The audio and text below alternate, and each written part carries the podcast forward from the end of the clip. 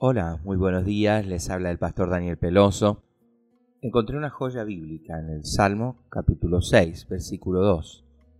Ten misericordia de mí, oh Jehová, porque desfallezco.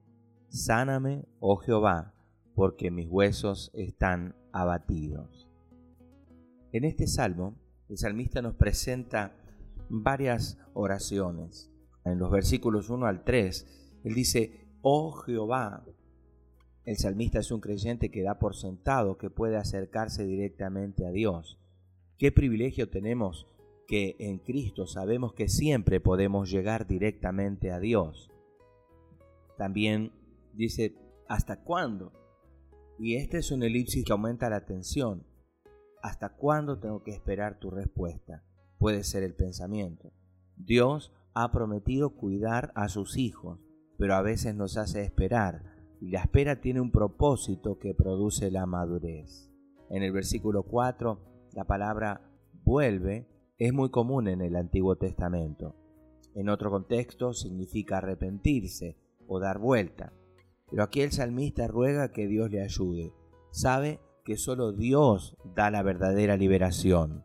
Nosotros también apelamos a la misericordia de Dios para recibir salvación, ayuda y poder sanador en los versículos 6 y 7, ese párrafo explica en términos muy gráficos el terrible sufrimiento del salmista.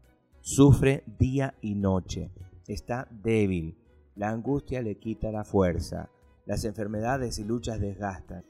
El siervo de Dios puede llorar. Por esto, Dios también promete renovar las fuerzas al que confía en Él. Los versículos 8 al 10 son muy importantes. Él dice, apartaos de mí. Indica un cambio de tono. El salmista sabe que Dios está actuando. Nosotros, como el salmista, debemos rechazar el mal.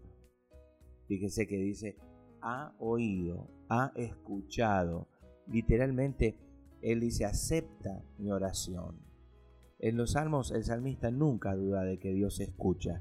Confía plenamente en Dios y los salmos son guías para nuestra oración. En el Nuevo Testamento lo explica más. Primera de Juan 5, 14 y 15 dice, y esta es la confianza que tenemos delante de Él, que si pedimos algo conforme a su voluntad, Él nos oye. Y si sabemos que Él nos oye en cualquier cosa que pidamos, sabemos que tenemos las peticiones que le hayamos hecho. Señor, que en medio de la angustia tu maravillosa misericordia transforme todos nuestros sufrimientos en gozo perfecto. Permítenos recordar tu fidelidad y que siempre cumples tus promesas. En el nombre de Jesús. Amén.